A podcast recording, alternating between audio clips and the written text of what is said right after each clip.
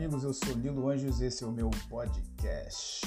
Nessa quinta-feira, ou melhor, que dia é hoje? Sexta-feira, dia 3 de julho, voltamos depois de uma breve parada. Nós continuamos agora com informações do site Levante com o seu estrategista-chefe, Rafael Bevilacqua. Vamos em frente. Independence Day. O mercado americano não funciona nesta sexta-feira devido à antecipação do feriado de 4 de julho, dia da independência dos Estados Unidos. Também não há indicadores importantes a serem divulgados, tanto no Brasil quanto nos Estados Unidos. Com Wall Street inoperante e sem números relevantes da economia, a bolsa por aqui deve operar em ritmo de negócios reduzidos, o que poderá amplificar as oscilações dos preços dos ativos no curto prazo. Porém, apesar da volatilidade potencial nos preços no curtíssimo prazo, o cenário em geral para o mercado é positivo. Até agora, o início do segundo semestre vem mostrando uma virada de página em relação ao pessimismo dos últimos meses.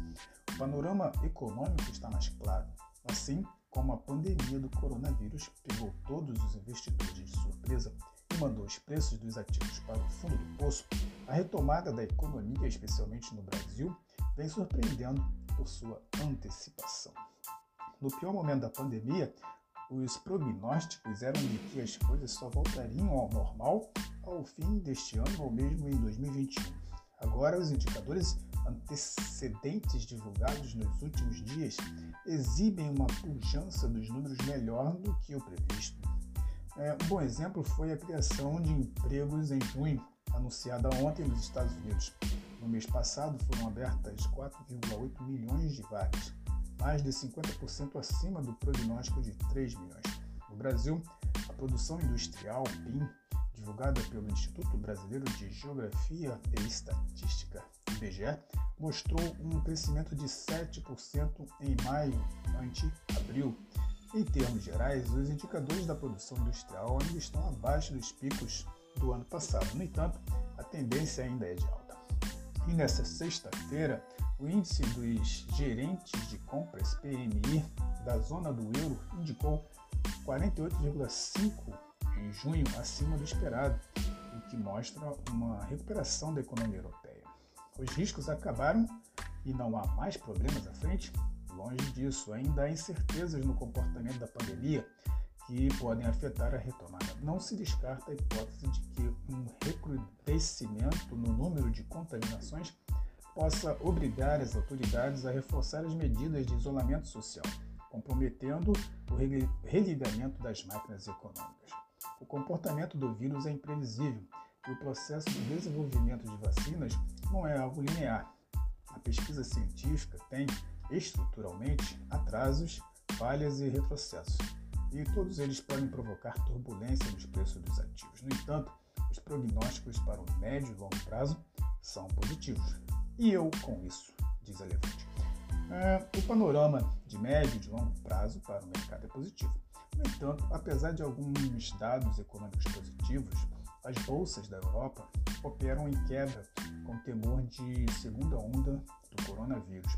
Mesmo com o feriado, os índices futuros dos Estados Unidos funcionam normalmente e estão em queda, com a preocupação dos mercados com o aumento dos casos da Covid-19.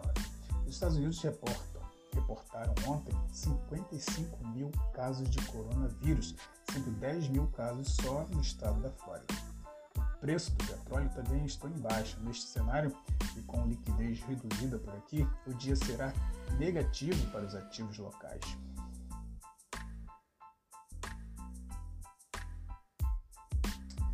Questão das privatizações. O Supremo, isso aqui vai pelo Felipe Beringer, analista político.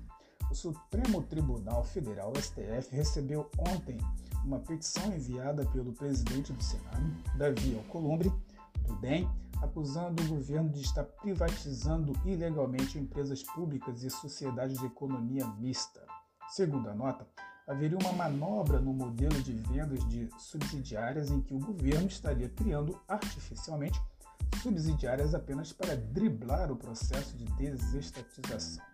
O plenário do STF decidiu, em junho de 2019, que as privatizações de subsidiárias não necessitariam de lei específica do Congresso nem processo licitatório. Esses procedimentos ficariam restritos às empresas mãe.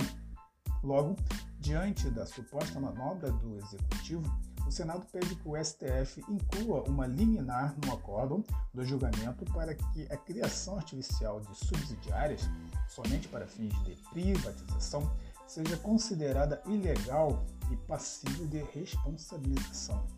Alcolumbre pede um posicionamento urgente por parte da Corte, que entrou em processo nesta, em recesso é, nesta semana, já que existem empresas que o governo pretende vender ainda este ano. A Petrobras, uma das estatais que prevê vendas de subsidiárias, chegou a detalhar à Justiça Federal do Rio de Janeiro o modelo de desestatização em voga. Nele, a empresa cria subsidiárias para, em seguida, transferir a elas parte dos ativos da controladora e então vendê-las. E eu com isso, diz a Levante, a notícia não é boa para as intenções de privatização do governo. Já sabemos que o tema é extremamente delicado entre os deputados e senadores quando alguma possível venda é, é aventada pelo governo. E agora corre-se o risco de a venda de subsidiárias também enfrentar dificuldades jurídicas para ocorrer. Ainda que dificilmente o STF volte atrás da sua decisão sobre o modelo de privatizações estatais, o questionamento do Congresso pressiona a Corte sob a justificativa de que há, entre aspas, falta de critérios balizadores quanto à liberdade de conformação empresarial em relação às subsidiárias, fecha aspas. O presidente da corte, Dias Toffoli, será o relator do caso. O governo certamente não deve ter recebido a notícia com bons olhos e agora espera-se uma nova onda de tensão entre os poderes por conta de um tema tão caro ao presidente e sua equipe econômica. Expectativas da construção. Essa vai para Felipe Bevilacqua e Antônio Guimarães, gestor especialista e especialista em ações, respectivamente.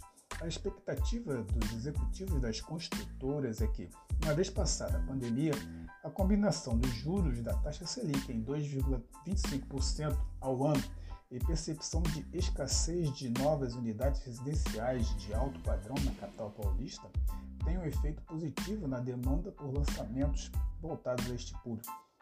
Devido às condições de mercado diversas no ano e baixa e baixo retorno nas aplicações de baixo risco, espera-se que alguns agentes optem pelo investimento em aquisição de imóveis como forma de obter uma valorização patrimonial mais, entre aspas, segura e rentável.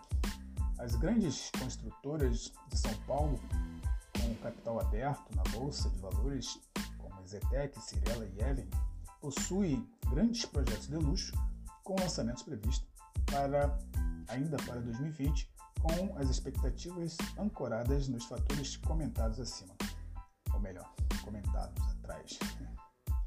Para a média renda, espera-se que, que a retomada vinha é, numa segunda onda após as instituições financeiras terem reduzido as taxas de financiamento imobiliário e o consumidor passar a preferir a aquisição de um imóvel com custo financeiro mais baixo que morar de aluguel.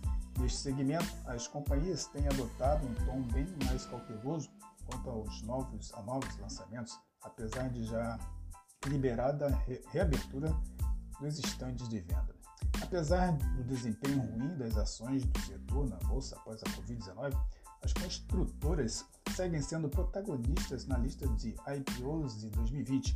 Enquanto a Mitre e a Moura do B já realizaram as suas ofertas, a Rio 9, spin-off da Direcional, deve finalizar o seu procedimento nas próximas semanas, enquanto a Pacaembu, One Innovation e Alphaville Urbanismo, Canopus Holding e a Curry já estão com seus prospectos preliminares no portal oficial da CVM.